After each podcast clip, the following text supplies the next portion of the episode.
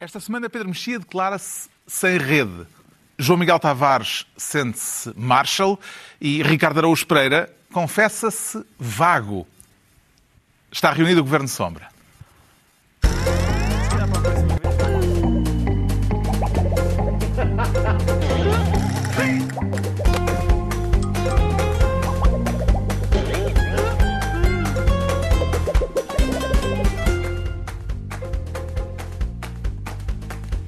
Para Viva, sejam bem-vindos no final de uma semana em que se conheceram as novas regras de desconfinamento, agora que temos Covid em Portugal há quase três meses. O primeiro caso apareceu no dia 2 de março e havemos de fazer o balanço da pandemia mais adiante, neste Governo Sombra, em que o Ricardo Araújo Pereira quer ser, desta vez, Ministro da Rota. E é uma rota tranquila ou com turbulência, Ricardo Araújo Pereira? Esta foi um pouco turbulenta, Carlos. Foi um, pouco turbulenta. Houve enjoos? Uh, sim, houve alguns enjoos e. Vómitos? Mas, sim, choradeira também, às vezes acontece. Quando sempre que isso acontece nos aviões é, é chato. Os planos da TAP para voltar a voar a partir da próxima semana puseram o norte do país em pé de guerra.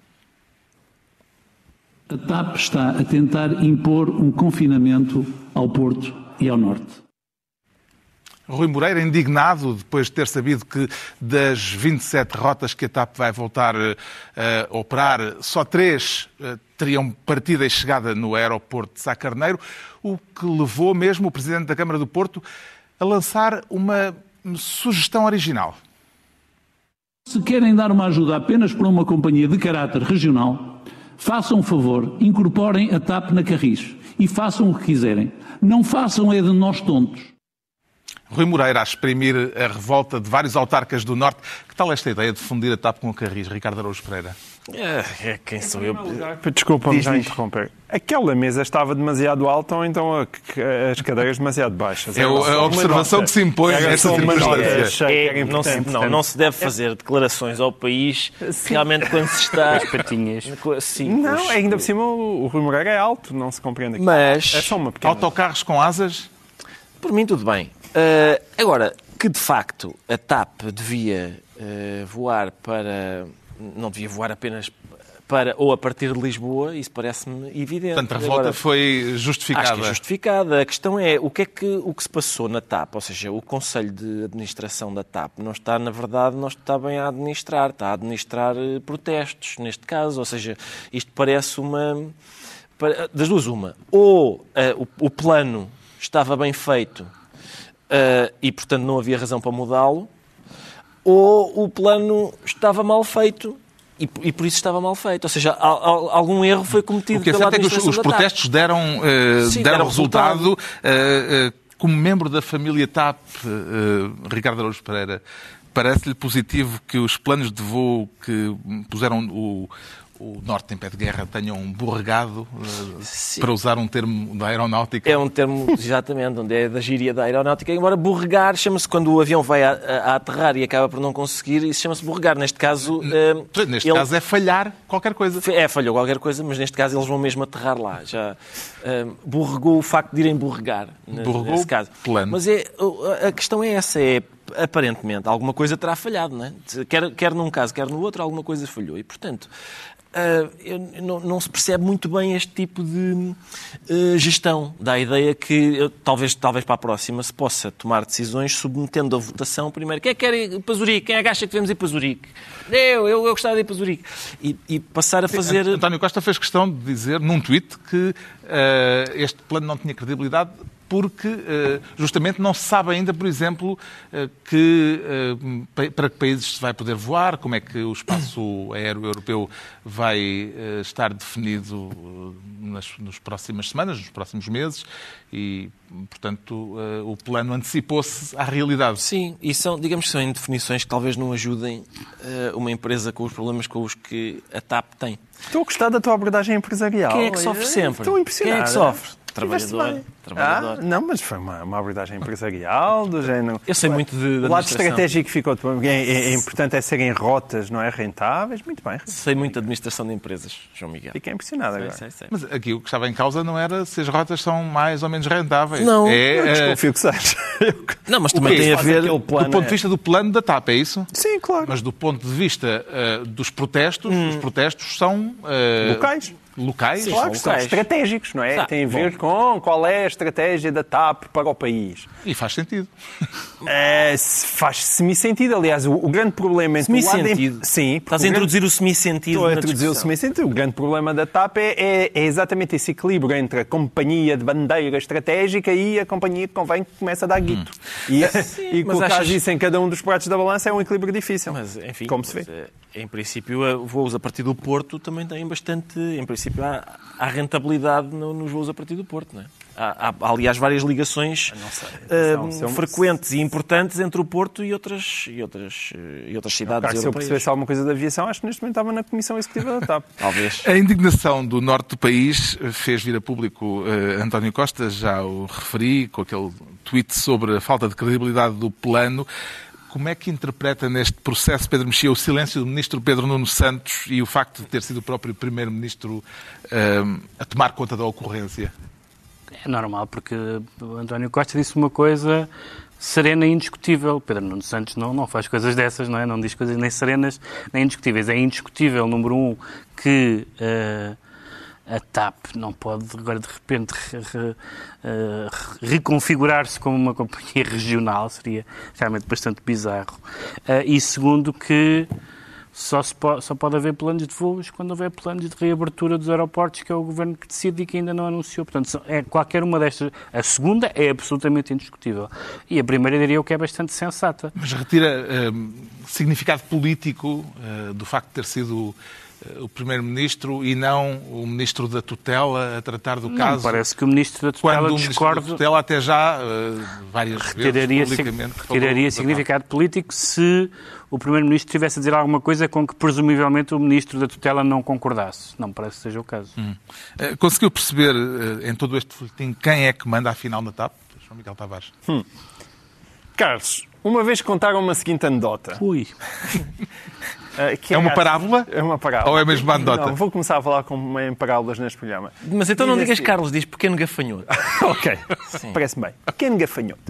Uma vez contaram uma seguinte anedota. Porquê? Porque é de gafanhoto. Que é o que, o que estes, o que estes sábios, karatê, do- estes é sábios orientais carecas, quando começam a contar uma história. É, O não, pequeno não, gafanhoto não. era dirigido. Não, é, não, ele está a citar aquela famosa série televisiva com John Carradine, não é? Sim, é. acho que é isso. Acho que tens que dirigir ao teu discípulo com uma. Vais lançar uma parábola e chamas-lhe pequeno gafanhoto. Muito bem. Tens a cabeça. Parece-me bem. Tens a cabeça do, do Kung Fu, tens tudo, está tudo certo. Não, falta estar bem. enrolado em trapos. Não, mas é, eh, arranjamos aí uns atrás de umas cortinas. Mas, enfim, pequeno gafanhoto. Então, diziam assim: qual, Diga, era- mestre. qual é a melhor maneira de seres milionário? Então, eu, agora é tu. Eu tenho que responder. Acho que sim, não é assim que é? Ganhando muito dinheiro. Não, não, pequeno gafanhoto. Também podia ser. Mas a, melhor- a maneira mais fácil é a seguinte: é seres bilionário e comprares uma companhia de aviação. Eu sempre eu gosto muito desta piada. E eh, esta piada, da qual eu nunca me esqueci, não sei bem porquê, do ser bilionário, compra-se uma companhia de aviação e, portanto, fica-se milionário, mostra bem como gerir Aquilo o é negócio da dinheiro. aviação. é um, Sim, é, é como, diria, difícil. como diria o Belmiro de Azevedo, é, É um perdócio. É um perdócio, Um ou seja, é uma perdócio coisa não um difícil. negócio. Alguns ganham, mas é difícil, é um negócio Sabes para muito onde é que isso nos vai dirigir? Não é? Ainda por cima, tendo em conta estas reivindicações, que é das duas uma. Ou a TAP presta, digamos, aquilo, serviço público, não é? Fazer com que pessoas em vários pontos do país não fiquem, tenham acesso a, a aviões e a rotas e a aeroportos. Ou então, Ou lucro. Exatamente. E, portanto, como as duas, se calhar, não são assim tão compatíveis... Grande gafanhoto. E qual que é a vai? resposta? Eh, é A resposta é essa, pequeno gafanhoto, aprende com grande urso, que é tão sábio. Queria perceber é, o que é que o, o grande gafanhoto diz Não, é, é que eh, assim, eh, em, em Não relação é a esta fácil. dicotomia lucro-serviço público. a, a dicotomia, evidentemente, é muito complicada de gerir. Vais dizer a É- é- palavra- Mas quando nós olhamos para a TAP atualmente e saber se, o, se de um lado é o Antonualdo ou o Miguel Frasquilho e qual deles é que manda mais e, e qual deles é que deve ter mais peso na TAP. ou então saber se o António Alves tem estado ou não a gerir bem a TAP. Esse é o tendo em resumo conta- de uma novela. Tendo em conta que ela anda a dar prejuízo. Mas é verdade que esse prejuízo veio acompanhado de um enorme investimento na companhia. Ou seja, mais rotas, mais aviões, mais emprego, porque a, a- a TAP contratou muito. E, portanto, também não é TAP fácil. tem sequer cerca de decidir. 10 mil eh, funcionários e transportou no último mês, segundo vi, eh, cerca de 5 mil pessoas. Sim, Portanto, é, é inacreditável. Metade dos é, eh, sim, é funcionários evidente. Agora, a TAP estava a crescer e a TAP estava a crescer com uma outra questão que muitas vezes não é muito salientada, mesmo por um governo de esquerda.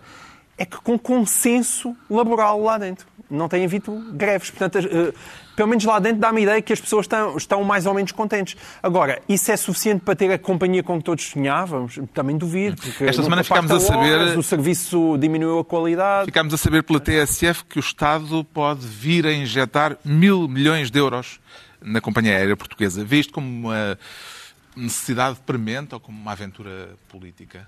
Não, como uma. Quer dizer, acho que qualquer pessoa olha para aquilo que são as companhias de aviação. Se as companhias de aviação de todo o mundo não forem ajudadas, as companhias, o único remédio é ir à falência. é? No dia a seguir podem abrir novas companhias para comprar os aviões daquelas que acabaram de falir. Mas é evidente, se o espaço aéreo está quase praticamente fechado, é impossível aquelas companhias darem lucro e, tendo em conta a dimensão que têm, os seus prejuízos são destes, na ordem de milhares de milhões de euros, não é só aqui.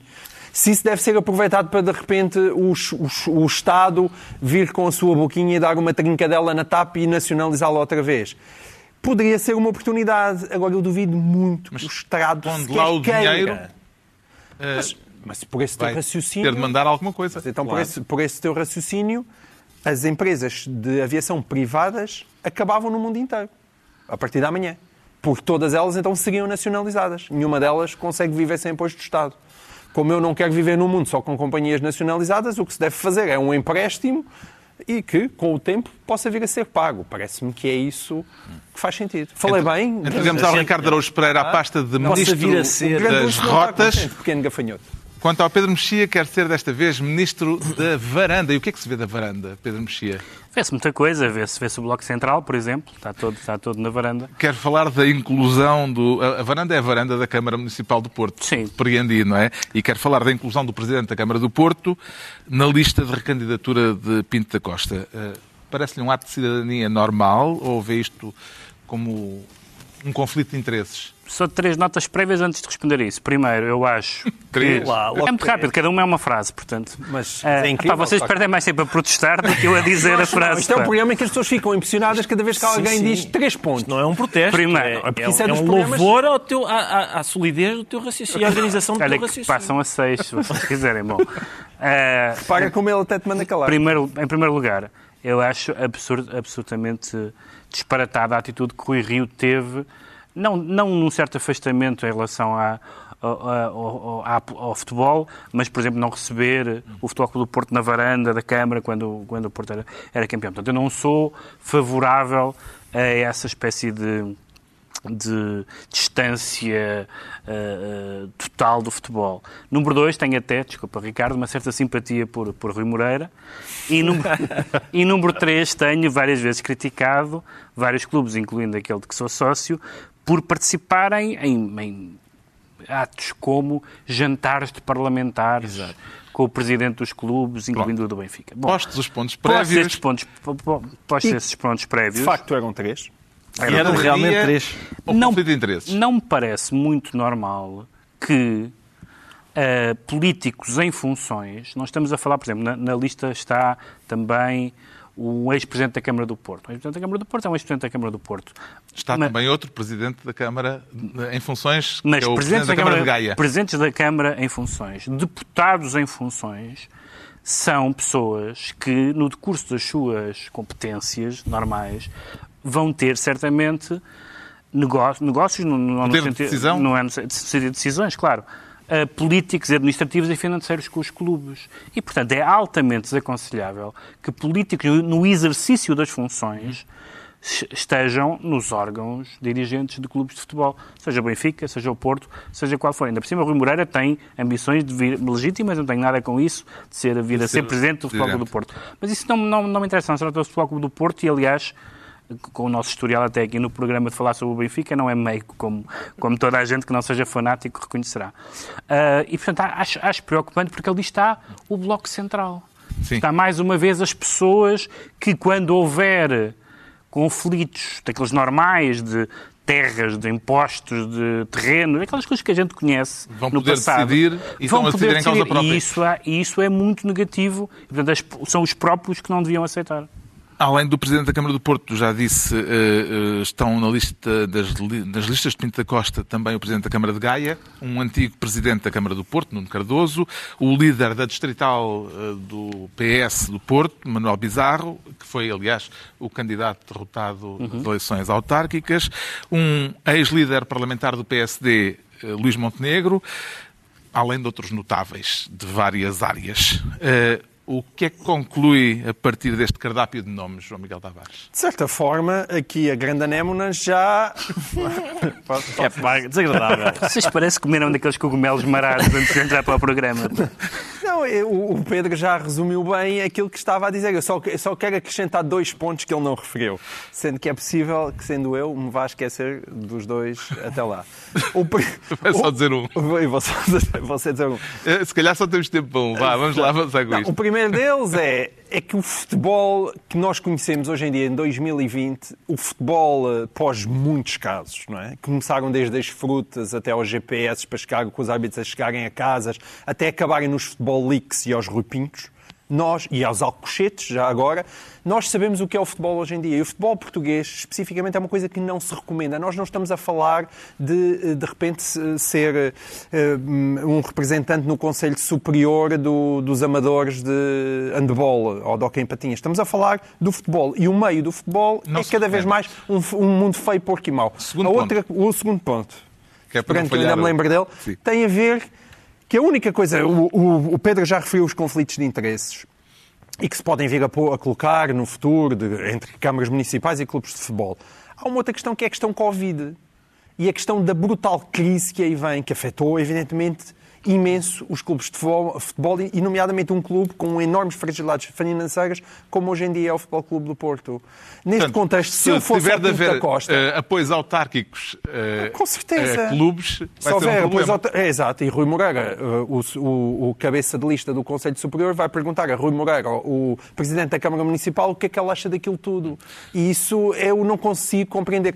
Pinta Costa teve bem. Eu também, se fosse claro, presidente tá, do Porto, tá, enchia no, aquilo tudo tá político de uma ponta à outra. Tá Agora, quem aceita aquilo e que está no ativo, é, acho, acho uma vergonha. Sim, entretanto, volta a jogar-se futebol uh, já a partir da próxima semana. Uh, isto numa altura em que o Presidente da Liga de Clubes está em maus lençóis por ter proposto que os jogos fossem transmitidos em canal aberto para evitar ajuntamentos em locais públicos, em cafés, etc.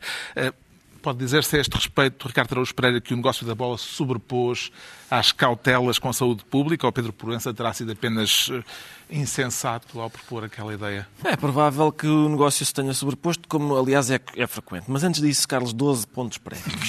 Eh, a questão é a seguinte: eh, eu não Grande falei ainda. Chuva, não temos tempo. Não, não, é que eu não falei ainda sobre, de facto, esta a questão de eu, eu, normalmente eu acho que se calhar ah, vou, vou um pouco contra a corrente, mas eu acho excelente. Eu acho que a promiscuidade entre a política e o futebol é ótima e há de menos. Em todos os clubes, em todos os clubes, acho que há de menos, até porque normalmente o que se nota é que a promiscuidade entre o, entre o futebol e a política consegue reunir o melhor que há no futebol e o melhor que há na política. É logo, é, não é? É uma junção, é um encontro de almas que consegue de facto ir buscar a nata de um lado e a nata do outro, não, não, não só do ponto de vista das pessoas, do ponto de vista do, do que aquilo, do, do, o melhor que o fenómeno futebol tem e o melhor que o fenómeno política tem, juntam-se ali e daí produzem realmente um resultado excelente. E nesta, neste em particular. Esse era o décimo primeiro ponto? Era, não, eu vou, vou fazer. Os pontos estão, sempre vão passando sim. Este em particular, como o Pedro, como o Pedro referiu, ah, estão todas as condições para que a promiscuidade seja daquela quem, quem me conhece sabe que eu gosto de promiscuidade, e esta, de facto, nós temos ali políticos de um lado do outro, no ativo, sem ser no ativo, já uma estiveram no ativo, hão de estar no ativo. É mesmo uma coisa, em termos de promiscuidade, é das poucas, é, de, é, é uma coisa que dá gosto de ver. Quer falar sobre o Pedro Proença? Sobre o Pedro Proença. É, é muito, quer dizer, é muito. Eu, eu percebo. A, a, questão é se os, os jogos derem na televisão dos ricos, não é? as pessoas aglomeram-se nos snack bars para irem ver o. Ainda por cima, neste momento, que qualquer ave espaço de Ferreira, a gente perde a cabeça, não é? Uh, eu quero é ver uma bola a saltar. Estou maluco para ver um, uma coisa qualquer. E, portanto, talvez fosse. Uh, talvez seja uma ideia interessante que os jogos transmit, sejam transmitidos em canal aberto. Em princípio, não há condições porque as pessoas que compraram os jogos e as que hum. pagaram os seus canais estão-se borrifando para a saúde pública. Esta semana ficou marcada também pela absolvição de Bruno de Carvalho no processo sobre o ataque ao Alcochete. Uh, vendo isto uma derrota do Ministério Público, Ricardo Araújo Pereira? Bom, é difícil não ver, na medida em que eu acho que, atenção, o Ministério Público também foi muito ambicioso, apontou muito para cima. Terrorismo, não é? Portanto, tudo o que seja, tudo o que não seja o Mohamed Atta, uh, não é? Bom, faz justiça ao Ministério Público, eles tinham pedido a absolvição do, do Bruno de Carvalho. Certo, mas o primeiro, o primeiro movimento foi Pumba. Sim, isso foi numa segunda Sim, claro, leva. Agora, é? Antes. é pôr a fasquia... Foi muitas, muitas capas final, do Correio da Manhã mais tarde. Sim, nas alegações é, finais. É pôr a fasquia mesmo muito alta e, portanto, é, acredito que não tenham conseguido ultrapassá-la. Dos 44 acusados, só 9 ficaram em prisão efetiva e a acusação de terrorismo caiu por terra, já tinha caído, aliás. Na sua opinião, esta sentença vai dar força a Bruno de Carvalho para um para um comeback, uh, João Miguel Tavares? Oh, isso vai dar de certeza. Aliás, ele estava desertinho disso, apareceu logo nos telejornais e tudo isso. Acho que o vamos ouvir e já está a pedir a sua reintegração como sócio. Atenção, eh, ele está a colocar isto eh, de uma forma que é toda a gente dizia que tinha sido ele a dizer à Juveléu vai lá e parte os dentes àqueles senhores. Ora, na verdade, isso não parece assim tão claro, não era o que toda a gente dizia. O que toda a gente dizia, e bem, é que Bruno Carvalho era responsável pelo ambiente criado em volta da equipa do Sporting que descambou naquilo.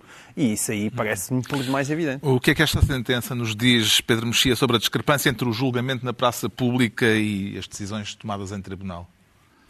As decisões uh, tomadas em tribunal não têm nada a ver nem com a percepção pública e, atenção, não tem sequer nada a ver com o que aconteceu ou não na vida real tem a ver com o que se conseguiu provar em julgamento.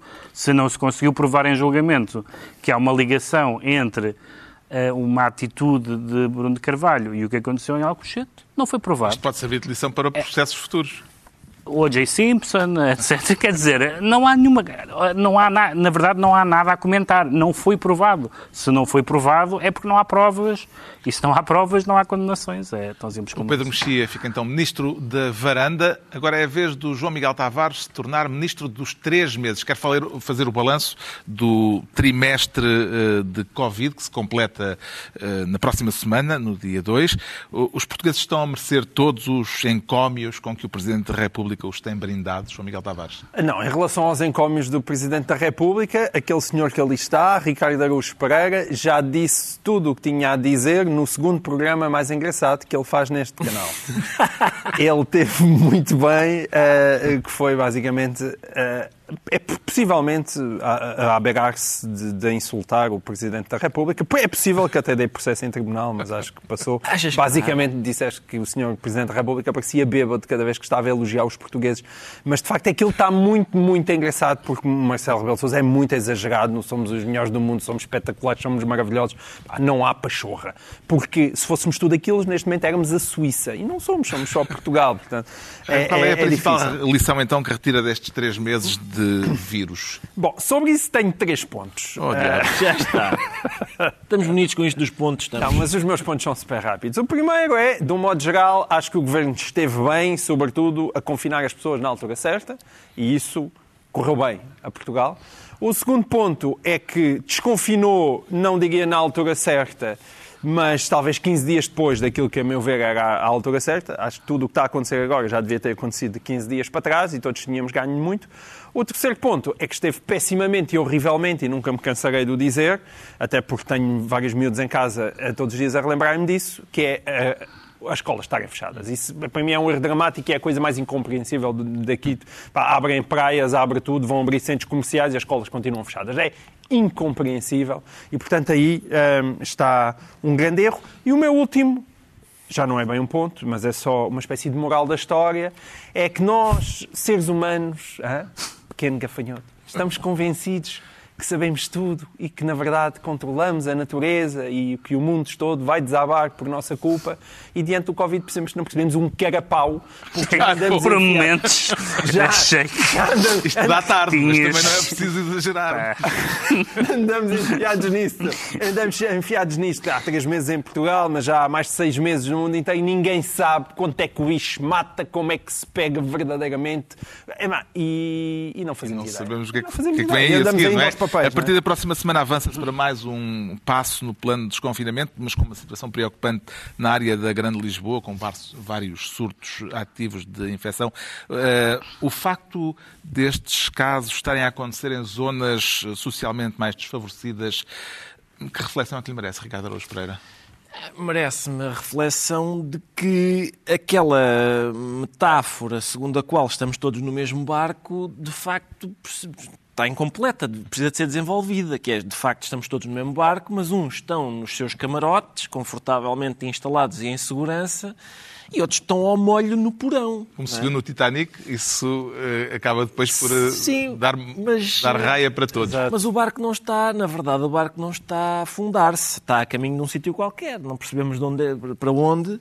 Mas, mas o certo é que há pessoas que estão nas- na, na parte, digamos, luxuosa do barco, onde é até é fácil fazer a quarentena, passar a quarentena, e outras estão ao molho no, Hum. na, na casa das máquinas e no... Parece-lhe bem a Não decisão... sei o suficiente de... de- Parece-lhe Não. bem esta decisão eh, de não, de, de- de, eh, não abrir, não reabrir eh, tudo imediatamente ao mesmo tempo, agora com uma exceção para a área da Grande Lisboa? Sim, tenho dúvidas porque de facto há, há, há vários aspectos contraditórios, não é? Há, há- podemos ir à praia, mas talvez não ao centro comercial, mas sim ao cinema, com todas as filas ocupadas, se bem, se bem Mas o cinema é capaz de não ser o sítio onde va- haverá uma maior propagação de, de vírus. Livrarias também não. Não, ah, porquê? Porque a frequência não é assim tanta? Eh, Se calhar não é assim Enfim, não tanta sei. como centros comerciais. Né? Quando, a gente, quando se abrirem as comportas, eu não sei se, se não vai haver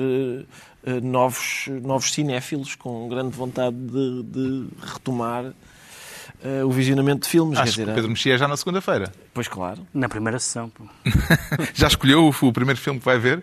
Era o que eu ia ver quando fechou, que era o Retrato da Rapariga em Chamas, que não é um filme softcore. É, apesar do nome. Não é no Cinebolsa que passa? Não é, não é. Não. É, Passa no ideal. não vou ao cinema desde março. Não, nunca, nunca aconteceu, né? só quando era criança. E à praia? À praia em 2032 é possível que lá apareça. Uh, surpreendeu o facto de ter sido dada autorização para funcionarem, eh, para que todas as filas sejam ocupadas nos cinemas, nos teatros, eh, eh, Pedro Mexia? Há, há duas coisas aí. Uma, uma é que, de facto, as, as medidas de segurança máxima eh, garantem bilheteira mínima. Um dos problemas é abrir em segurança, mas abrir, quando se abre com tantas restrições, ninguém quer abrir, porque não há bilheteira que, que, compense. Por outro lado, Estar de máscara no cinema tam- e por outro lado, a também é regra do capaz de cinema, ter- que é, primeiro eu achei estranha, pareceu-me um incentivo dado pelas autoridades sanitárias, à tal como nos aviões. A, a- a DGS deu aquela indicação interessantíssima dos avi nos aviões, só se olha para a frente. E é para incentivar os portugueses, e muito bem, a nos cinemas só olhar para a frente, nem conversa, nem pipoca, nem telemóvel, ver o filme. Beijoca, Portanto, eu dou parabéns ao Beijoca também não é possível porque está, Dou, dou parabéns ao máscara. governo, dou parabéns ao governo para sugerir que no cinema se deve ver o filme. Ac- Acabou-se o escurinho do cinema naquele sentido da canção da Rita Lee, não é? Porque Eu acho que se habitarem no mesmo se vai estar de máscara não se consegue fazer mais nada.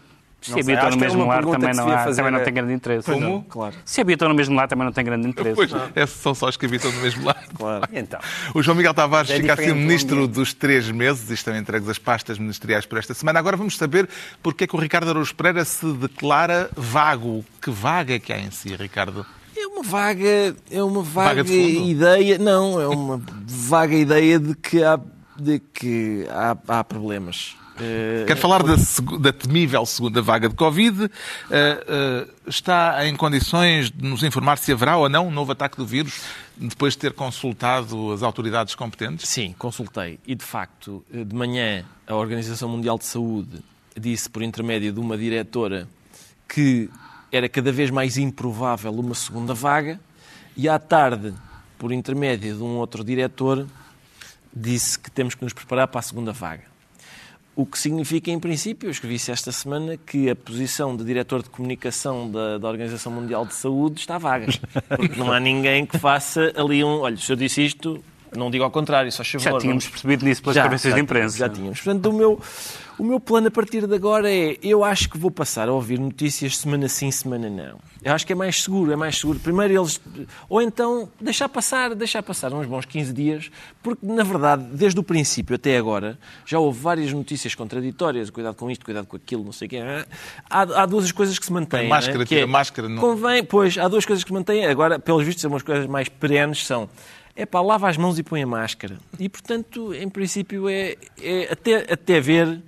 Se houver novidades, vocês digam. Mas eu, eu, vou optar por isto. Vou, vou, estou firme nestas duas. E bem. Não vou contar nem com vagas, nem com vacinas, nem com. Porque já, já, vi, já vi várias teorias sobre, sobre os mesmos temas e, portanto, vou estar firme apenas naquilo que parece que é absolutamente uh, indesmentível, que é imagina, convém lavar as mãos. Imagina alguma circunstância, João Miguel Tavares, em que voltemos a ter de nos fechar em casa?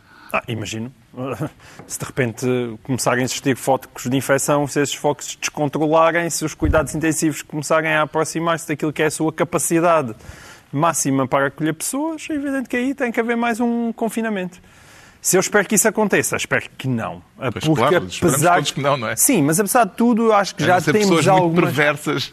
Não, é... sim, mas não é, não é só nesse sentido. É também acho que já tivemos alguns sinais de que se nós seguimos as regras que o Sr. Ricardo Araújo Pereira aí referiu e muito bem, lavar as mãos, colocar máscara e manter um certo distanciamento social, conseguimos mais ou menos fazer a nossa vida sem as coisas se descontrolarem. E isso, para mim, é o essencial nisto. Quer dizer, voltar outra vez para casa é a loucura. Uhum. A sua percepção sobre o vírus e o perigo uh, que o vírus representa alterou-se de algum modo eh, ao longo destes três meses, Pedro Mexia? No essencial, não pelo seguinte, é que não se sabe muita coisa. E eu, ao contrário do que o João Miguel diz, eu concordo em parte, mas não exatamente da forma como ele, como ele põe. Ele põe a questão sempre na, na, na, na questão social social e classista na diferença, mas também acho que também há uma, também há uma diferença quase filosófica que não tem a ver só com isto, tem a ver a maneira como as pessoas reagem ao desconhecido. Há pessoas que reagem ao desconhecido mandando-se para a frente e outras que agem ao desconhecido com cautela. Há pessoas que vão ao estrangeiro e vão a uma cidade que não conhecem e lhe dizem aquele bairro é seguro ou não? Ah, não é muito. Então, então vou, então já lá estou caído. Outro dia. Então se calhar não vou. É uma atitude na vida. Eu faço parte das pessoas dos cautelosas. cautelosos. Faço parte das pessoas cautelosas. Mas ainda há terceira, uma terceira vertente, dos que entram em pânico. Sim, mas o pânico é mau conselheiro, como é óbvio. Agora, nós, na verdade, não se pode tirar grandes conclusões de algo que não sabemos bem o que é, o que vai ser, quanto tempo dura, como é que se sai disto. Tirar conclusões muito definitivas sobre isso eh, é, é absurdo. Pode haver um princípio genérico de voluntarismo, que é o do João Miguel, uhum. e um princípio genérico de cautela, de que eu me sinto mais próximo. E o Ricardo? Não, eu, é uma eu, cautela voluntária. É um misto, porque, por exemplo, às vezes. Mas também depende, é um misto, depende, do que é, depende do que é que entendemos por cautela. Por exemplo, uma vez em, em Guadalajara, eu fui visitar lá um bairro, no México, fui visitar um bairro muito conhecido, e estava um senhor ainda estendido no chão porque tinha sido morto por uns gangues. Lá está. Ora, eu fui altura... a Guadalajara e não fui a esse bairro. Não, lá está, mas eu, eu o senhor é um lá bom estava, exemplo, é um bom exemplo, Ricardo. Eu fui visitar o bairro na mesma, porque do ponto de vista probabilístico era muito, era muito pouco provável que me dessem também um tiro se já estava um senhor estendido, em princípio. Eles só já... matam um por dia. Exatamente, em princípio não iam estar... Se é a, lógica, se é a lógica da... Ficava mal, já está visto, está é visto. aquela lógica da pessoa que leva uma bomba para o avião, porque não há hipótese de haver dois terroristas. Sim, não é? Em princípio não vão Atenção, também é possível que fosse um duplo e ele não tivesse, na verdade, morto, mas fizesse parte do roteiro turístico, estar lá uma pessoa... Só para a gente ver as coisas locais. Está alguém que acabou Está esclarecido porque é que o Ricardo Araújo Pereira diz uh, sentir-se vago. Quanto ao João Miguel Tavares, quer acrescentar ao nome o apelido Marshall. Acha que já é caso para celebrar uma renovação dos votos de casamento na Europa, João Miguel Tavares? tudo indica que está bem encaminhado. Eu já começo a ver alguns festejos, incluindo da parte de pessoas responsáveis. Portanto, Mário Centeno, por exemplo, esta tarde. O, Há felicidade no ar. O apelido Marshall é uma referência ao famoso Plano Marshall, não é? No final da Segunda Guerra Mundial. Estes 750 milhões que a Comissão Europeia anunciou esta semana parecem-lhe uma bazuca do mesmo calibre do Plano Marshall? 50 mil milhões é uma bazuca muito grande, não é? 50 mil milhões. Não é 750 mil? 750 mil milhões, desculpem. 750 mil milhões é uma bazuca muito, muito grande. Mesmo dividindo por todos, ainda calha algum a Portugal, Sim, que é Portugal relativamente significativo. Calha, calham 15 milhões de euros. 15 mil eh, milhões, 15 mil milhões de euros é? e nós estamos tão pouco familiarizados com Exato. estes números que é muito fácil dizer a geneira. 15 mil milhões de euros e ainda podemos ir buscar mais 10 mil milhões. Certo. Mil milhões já vão para a TAP, não é? Não, parece que sim, não, não sabe, mas para já este, este sonzinho fundo perdido é mesmo. Ai, que soa tão bem, não é? Fundo perdido, a gente já não ouvia isto aí desde os anos 80. E é um pessoal logo começa, Bem, é tanto preciso o Jeep. É preciso que o plano ainda seja aprovado. Sim, é Eh, preciso. Ainda E é- e é preciso de ler as alíneas todas do contrato. pelo Parlamento Europeu e que passe pelo- pelos 27 Estados-membros. E há aqueles chamados eh, frugais ou forretas. O- os partidos portugueses dividiram-se na avaliação deste plano. Entende melhor eh, as críticas à esquerda ou Mas as também não cautelas à nada sobre este direita? assunto. Se quer só sublinhar que o pequeno gafanhoto acabou de passar Não, por cima de mim sim, e não sim. me deixou dizer nada sobre o tema. Mas tudo bem, pequeno gafanhoto, não seja por isso. É porque está muito Eu ansioso para me ouvir. Disse que era bom, que é ótimo, estamos todos contentes. Mas eu tinha mais Siga. eh, raciocínio a expender, mas não deixa. Eh, Tudo bem. Por mim, ele pode depender por mim, porque não tenho pouco a dizer sobre isto. Quer dizer, tenho a dizer que, que Os partidos de, de direita, o único partido que vê esta iniciativa com bons olhos é o, é o PS. À esquerda, o Bloco e o PCP consideram que o plano fica aquém das necessidades. Eh, à direita, o CDS tem receios sobre o modo como o dinheiro vai ser aplicado e o PSD diz que aquilo eh, que é uma boa notícia no princípio pode não ser uma boa notícia no fim. basicamente reagiram conforme o europeísmo de cada qual, não é? Basicamente os, os partidos, os partidos europeístas ou tradicionalmente europeístas, embora alguns com alguns intervalos, hum, acham que é um bom sinal e outros acham que é insuficiente. Eu acho que é muito positivo eh, que uma parte da ajuda seja a fundo perdido eh, e acho que é muito positivo que se consiga avançar ultrapassando a querela eterna e que eu devo dizer que não compreendo bem do- dos bondos seja bro- euro ou corona, ou seja o que for, que pare- parece ser uma coisa destinada a inquinar a discussão, porque há pessoas na Europa que basta usar a palavra bonds que não querem falar e outras dizem que não há outra solução. E, portanto, isso é positivo. E também é positivo que seja um plano, eu nunca não sou grande fã de planos quinquenais, mas este é 2021, 27, onde são seis anos. Ganharam uma fama. É, é uma, é, acho que se ultrapassa o plano quinquenal fazendo um plano a seis anos e pelo que nós sabemos de quando é que isto volta à normalidade, não é má ideia. Pode ser boa ideia. O que é que lhe parece, Ricardo Araújo Pereira, a proposta do antigo Ministro da Economia, histórico do CDS, eh, Pires de Lima, sugerindo, como sugeriu esta semana, que com o dinheiro que vai chegar da Europa se dê um voucher de 500 euros a cada português, eh, que terá de ser obrigatoriamente gasto num hotel em Portugal no próximo verão? Na verdade, não é cada português, é cada família. Cada é? família Porque é portuguesa, cada perdão. Família, Sim. sim, cada família, se fosse a cada português, era, era ótimo porque não precisavas de ir com a família. Isso, é, isso realmente é bom. Era melhor, uma melhor proposta. Eu, o que eu receio é que, esta, é que haja outras, outros negócios não é? que digam, mas espera, mas espera que não são 500 euros para gastar em livros, por exemplo. Ou porque Sim. não são 500 euros para o E as pessoas estão a ir à sopa dos pobres? Exato, porque não são 500 euros Porque para é gastar comem no hotel. Exato. Eu queria era batatas. Hum, e, portanto, pode acontecer isso, de facto. Pode acontecer que, que haja pessoas que legitimamente digam mas eu tenho fominha, vou agora para o Sheraton. Hum, Portanto, era uma bonita ideia. é uma ideia bonita, mas talvez, talvez não, não seja, não tenha, digamos, muita adesão àquela, àquela realidade mais básica das. Agora, é- o que é curioso é isto, é esta bazuca. Havia aquela. Eu, eu acho que o João Miguel estava a tentar aflorar isso quando lhe foi cortada a palavra a ignobilmente, que era, que era. Há aqui uma rebelião contra o moderador. Não, há. Mas que era. É que era- contra o relógio, vá. Aquele, aquele, aquele provérbio, quando a esmola é grande, o pobre desconfia, acaba por ser desmentido porque neste momento a esmola nem sequer é assim tão grande e o pobre Neste está caso, desconfiado. pode- pode-se alterar o Porque- provérbio e passá-lo para quando a esmola é grande, o pobre desconfina. Hum, Pois, certo. Mas neste caso o que acontece é que quando a esmo- a esmola é média ou até pequena, porque que acho que 15 mil milhões, mesmo a fundo perdido, tendo em conta aquilo que vai ser necessário, se calhar não é assim tão grande, o pobre desconfia, porque a gente, é óbvio que que estamos todos à espera que a União Europeia diga, bom, certo, são 15 mil milhões a fundo perdido, mas todos vocês a partir de agora têm de ser, têm de ser empregados de limpeza, vamos supor.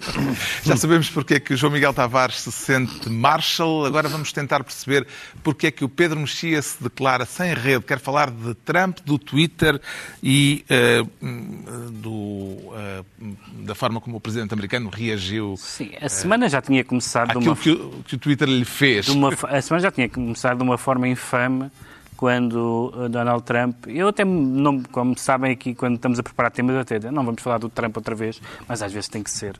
Desta o Trump- ele. Quando o Trump se tinha regozijado com os despedimentos na revista Atlantic, Exato. que é uma revista, aliás, que eu leio, ah, para já, um, um presidente de um país regozijar-se com cidadãos desempregados Exato. desse país, Sim, sim. só no programa dele é que, é que tinha alguma graça, na, na, e ainda por cima não tinha. Mas é uma coisa absolutamente infame. E depois aconteceu esta, este momento que eu já tinha visto na história de vida de muitas pessoas que conheço, com quem tive algumas discussões, e que agora vejo no Presidente dos Estados Unidos, que é das redes sociais. Eu já ouvi essa conversa tantas vezes, fazendo sempre de Matusalém contra os beatos. E agora é Trump a dizer, realmente isto do Twitter tem muita graça ao fim deste Mas mandato. o argumento, atenção, aquilo é, o argumento é, é bom. Atenção. Trump Aqui foi- vou- viu o argumento não é causa... bom. Eu aqui vou Não. estar com Trump. O argumento não é Epa. bom porque ele argumenta que não teve liberdade de expressão. Ora, os, os tweets dele não, foram apagados. Não, não, mas aquilo- não foram apagados. Os tweets dele não foram apagados. Não, tá e bem, depois, mas ah, o que acontece é que, infelizmente, como há, uma, como há um mecanismo que são as ordens executivas que têm costas larguíssimas dos Estados Unidos, a ideia de que o Presidente não pode fazer nada, infelizmente não é verdade. Felizmente há tribunais e eu acho que em termos de liberdade de expressão, um ataque em força às redes sociais não passará. Temos de explicar que Trump eh, escreveu eh, uns tweets sobre eh, o voto eletrónico e o Twitter fez, um uma anotação de- dizendo de- de que aquilo era Sim. factualmente falso. Sim. Ou melhor, remetendo as pessoas para irem procurar informação adicional sobre aquela questão. Vê razão. Eh, Vê razões para o Presidente dos Estados Unidos se queixar de estar a ser vítima de um ataque à liberdade de expressão? Ricardo Araújo Pereira. não, acho que a liberdade de expressão do, do Trump não foi posta em causa. Dito isto, eu acho que não, não compete a uma plataforma como Ah, o Twitter isso- isso- isso de acordo. definir, Mas é o definir o que é De verdade. acordo, de acordo. Mas é esse o ponto. Não, não é esse o ponto. Não, não, não, não. é esse o São-. Não é, não dois é. pontos, O ponto, o pontos. ponto é, retaliar, é, é o Presidente ameaçar que vai retaliar, pondo em causa... Exatamente, Mas exatamente. está, com, com certeza. Mas retaliar a Xi Jinping. Mas não é isso. Não é? Sim, Dizer, com não, certeza. acaba-se Mas o é, Twitter. é isso, isso já damos por adquirido. Agora, a questão de fundo, que é a crítica do Trump, essa crítica, neste caso específico do Twitter, eu acho que ele tem razão. Não da, peraí, Eu não não da Trump- liberdade de Não, não, expressão. não. a- Ele argumentou ah, com a liberdade em de casa a minha expressão. liberdade de Exatamente, expressão. ele não disse isto que eu Não, estou a dizer. Agora, que há Nós- uma espécie que não compete ao Twitter. Oh, João que nós- definir. Não é isso que ele diz. Nós tivemos essa discussão quando o Macron tentou fazer uma coisa do género de, Exato, de fake news. Exatamente. E eu acho que não compete. Eu também acho que não compete. Mas o Trump disse que a sua liberdade de expressão e a liberdade das vozes conservadoras estava ameaçada nos Estados Unidos. Basta ir ao Twitter para perceber que isso é demencial. É, mas a questão é que o- E, as- e os amantes do Corrubê? Que estão a ser eh, atacados porque não podem pôr o seu quadro favorito. E, e de maminhas em geral, as pessoas que põem. Há montes de pessoas que lhes tiram eh, eh, publicações de redes sociais por razões absolutamente absurdas. Esse, Também se- a das mamas, então, é pá, é daquelas que me...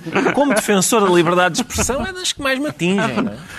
Ah, Mas ah, ah, aquilo ali é uma questão séria, porque nós, o problema aqui é que tu retiras o Trump deste, deste, Questão séria deste tratada por uma caso, pessoa não séria. Retiras o Trump deste caso e, e começas a meter outro tipo de assuntos sobre os quais o Twitter, de repente, começa a fazer o mesmo tipo Mas de estou de alertas. acordo com e isso. é abrir uma caixa de Pandora terrível. Porquê? De acordo, quando, quando há determinados assuntos e determinadas pessoas que em si já são escrutinadas pela comunicação social, não precisa de ser o Facebook ou, ou o Twitter a, a vir escrutinar em cima. O, o- o Trump não tem falta de pessoas a dizer que ele é um imbecil. Não precisa de vir cá em baixo numa linha do Twitter. É só nesse sentido que eu acho que nesse até aspecto porque, o até, Trump tem razão. Até porque ehm, quer outros utilizadores do Twitter, quer a imprensa, já estavam a, a pôr em causa Claro. aquilo que o Trump tinha dito com factos. Exato. Bom, está na altura dos livros e, como por vezes quase parece que estamos entregues à bicharada, eu trago desta vez um livro intitulado Porquê Olhar os Bichos. O autor, eh, o inglês John Berger,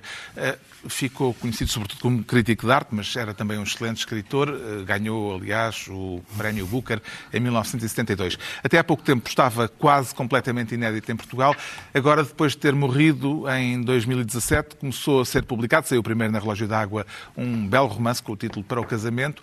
E, entretanto, a Antígona começou a editar os ensaios de John Berger. Este volume acaba de sair e reúne nove textos, não muito longos, todos centrados na nossa relação, na nossa de humanos, com os animais. Eh, os animais, diz John Berger, eh, neste caso o crítico de arte, eh, que têm sido, ao longo dos séculos, os nossos principais fornecedores de imagens.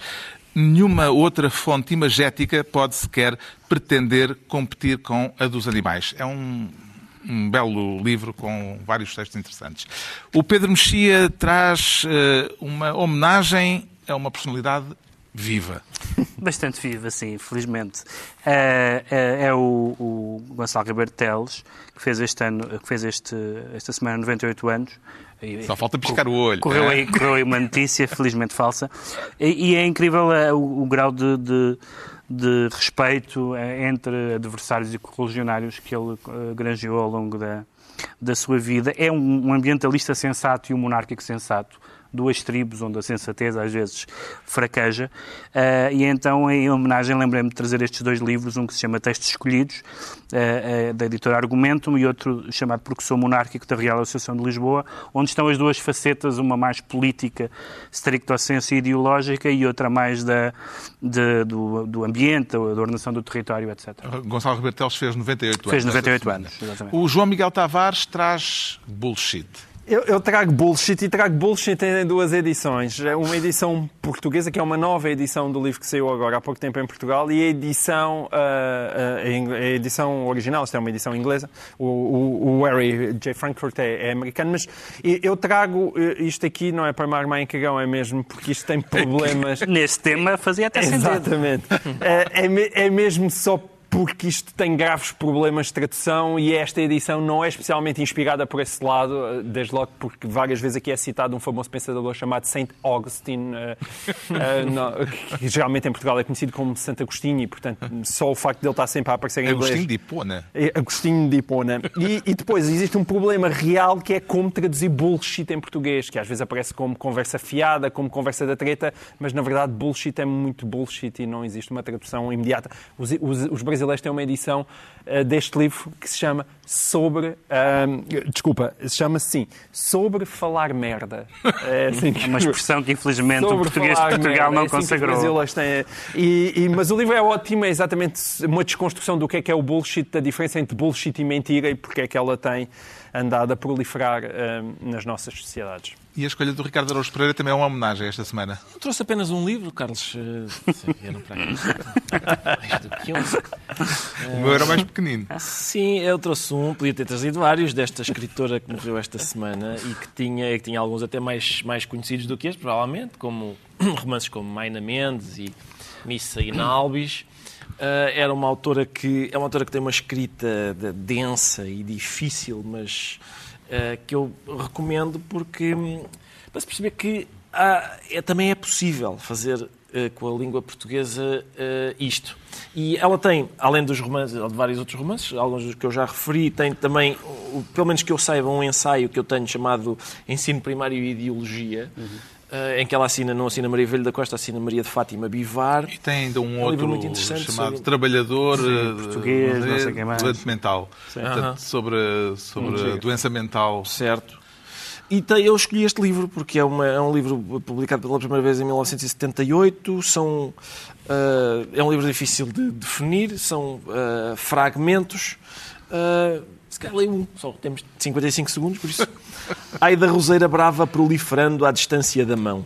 Jamais perante a sua floração suspenderá o passo viandante extasiado, sabedor esquecido da magnificência das hábeis cicatrizes e enxertias. Ó povos da discreta cirurgia das flores, dai-me assento em alguma muito hábil contenção do susto e do esplendor. Eu acho que até só pela própria música das palavras se percebe a diferença. E com Maria Velho de Costa está concluída mais uma reunião semanal. Dois, oito dias, novo Governo Sombra, Pedro Mexia, João Miguel Tavares e Ricardo Araújo Pereira.